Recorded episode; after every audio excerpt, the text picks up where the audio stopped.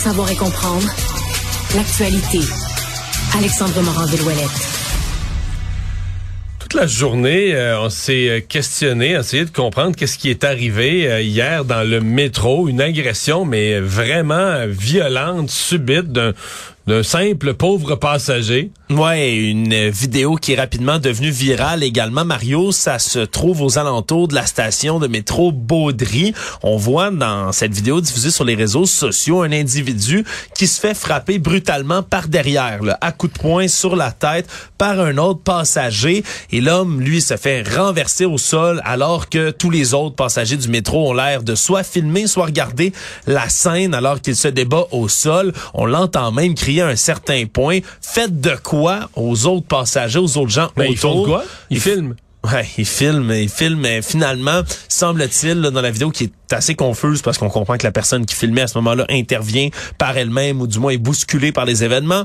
Mais bref, semble-t-il que l'homme est blessé à la cheville ou du moins de la misère à se le relever durant la vidéo et l'homme, lui, a pris la fuite suite à l'altercation. On confirme là, du côté du service de police de la ville de Montréal que l'homme est une, la victime est un homme de 45 ans qui a subi des voies de fait, des blessures dont une à la cheville. On recherche encore une personne dans la vingtaine. Il n'y a toujours pas d'arrestation.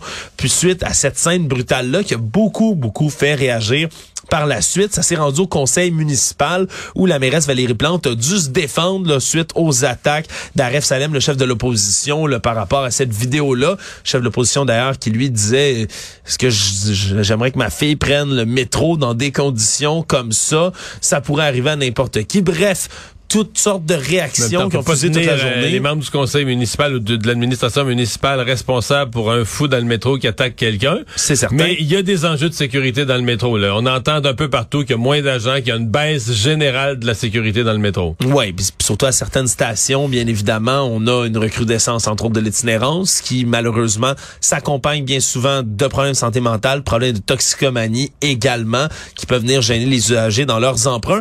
Et moi, Mario, si je peux te parler mon combat de, de tous les instants, c'est que la ligne verte, puis ça s'est produit, ben, est toujours en panne ou presque. Il y a tellement souvent des pannes à répétition. Mais ça va pas si bien le métro, là. Hein? J'ai fait des demandes, euh, des demandes d'accès à l'information du côté de la Société des transports de Montréal. J'attends toujours qu'on me revienne là, avec des données précises sur la fréquence des pannes, sur la fréquence des interruptions de service, leur nombre ainsi que les causes qui les amènent. On, on, on se comprendra. La semaine dernière, par exemple, il y a eu un suicide sur la ligne verte. C'est ce qui a encouru un problème le matin en pleine heure de pointe là, qui a causé tout un ralentissement. Le problème, c'est que le soir, la même journée, à l'heure de pointe encore, il y a encore une interruption de service. Le lendemain matin, il y a encore une interruption de service. Dimanche, quand j'ai pris le métro, interruption de service d'une demi-heure sur la ligne verte. évidemment, je parle en mon nom personnel, mais en ayant sondé les autres usagers de la ligne verte, Mario et des autres lignes, on se rend compte qu'il y en a beaucoup des pannes. Est-ce que c'est simplement une coïncidence, puis c'est une période qui est plus prolifique pour ça? Peut-être, j'aurai des réponses à vous donner dans les prochaines semaines.